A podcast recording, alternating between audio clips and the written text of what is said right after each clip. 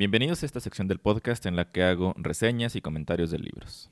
Mi nombre es Carlos Arroyo y estás escuchando Encuentros de Mentes.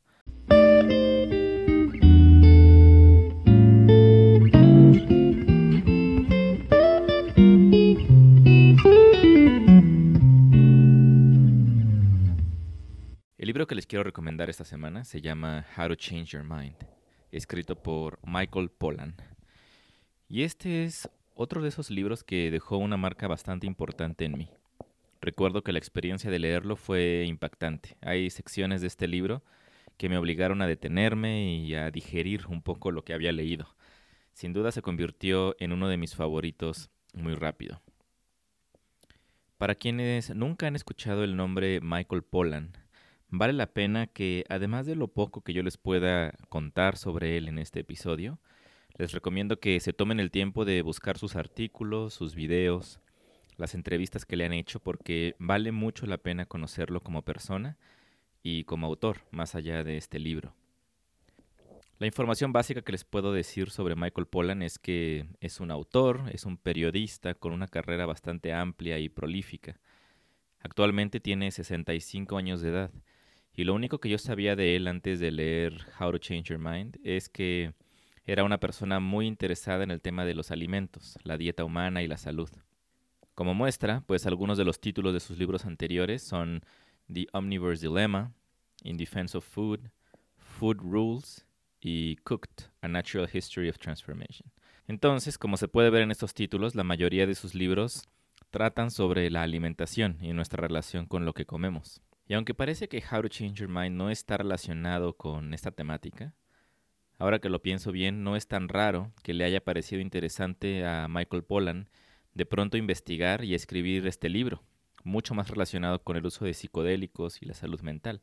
Y digo que no es raro porque varias de las sustancias psicoactivas de las que se hablan en el libro y las que el mismo autor prueba, no son sustancias fumadas ni inyectadas, sino ingeridas vía oral, como cualquier otro alimento, y ahí es en donde yo veo la conexión con la comida. Además del hecho de que varias de estas sustancias pues han formado parte de la comida y dieta de varias culturas prehispánicas desde la antigüedad. Ahora bien, no creo estar exagerando al decir que este libro le dio el último empujón a la puerta que lleva al tema de la investigación de psicodélicos como herramientas científicas para tratar una infinidad de problemas mentales, entre ellos la depresión, el estrés postraumático, la ansiedad crónica, las adicciones, entre otros.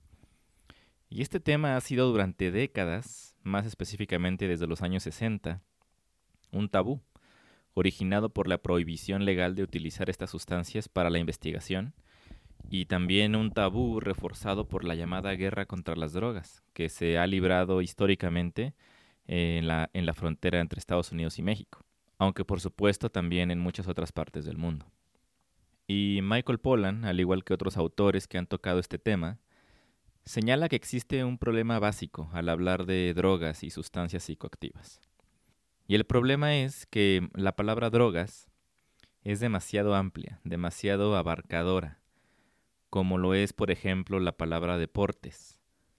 Y por lo tanto, generalizar sobre todo lo que cabe dentro de estos conceptos no solamente es poco práctico, sino sumamente ignorante. Es decir, a todos nos queda claro que un deporte como, no sé, las artes marciales mixtas, no tienen prácticamente nada en común con el golf o con el tenis. Y los dos, de alguna forma, caben dentro del concepto deportes. Bueno, pues la misma distancia existe entre las sustancias que componen el universo de los psicoactivos. Algunas de estas sustancias crean adicción y pueden ser letales, efectivamente, mientras que otras pueden curar la depresión, por ejemplo. Y entonces prohibirlas todas o volverlas tabú es demasiado irresponsable a vista del autor, considerando la promesa que constituyen de restaurar conexiones neuronales de forma duradera, para el bienestar tanto de personas con alguna enfermedad mental como para el concepto que el autor conoce como The Betterment of Well People, es decir, la mejora de personas ya saludables o sin algún problema evidente.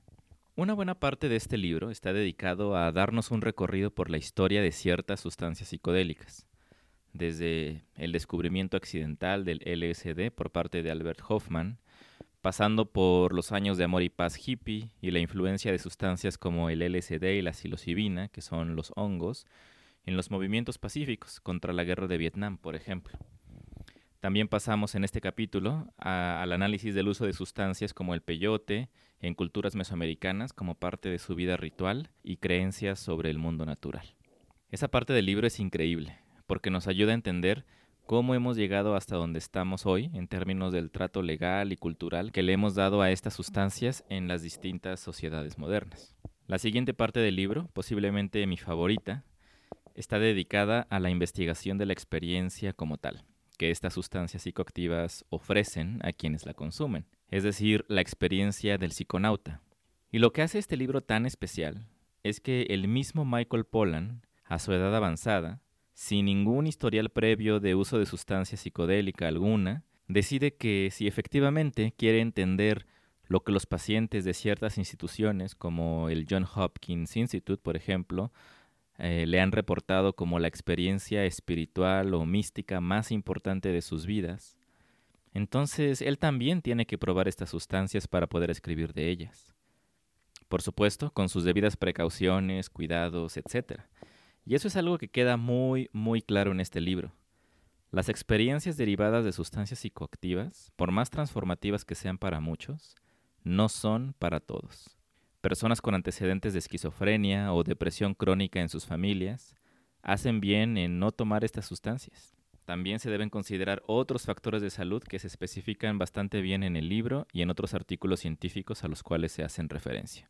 Y entonces lo que hace el autor es aventurarse en este mundo desconocido para él y prueba cuatro sustancias psicoactivas, que son el LSD, la psilocibina, ayahuasca y 5-MeO-DMT, también conocido como el sapo. Y en el libro da un recuento de la situación previa, durante y posterior al viaje, como comúnmente se le llama a este tipo de experiencias.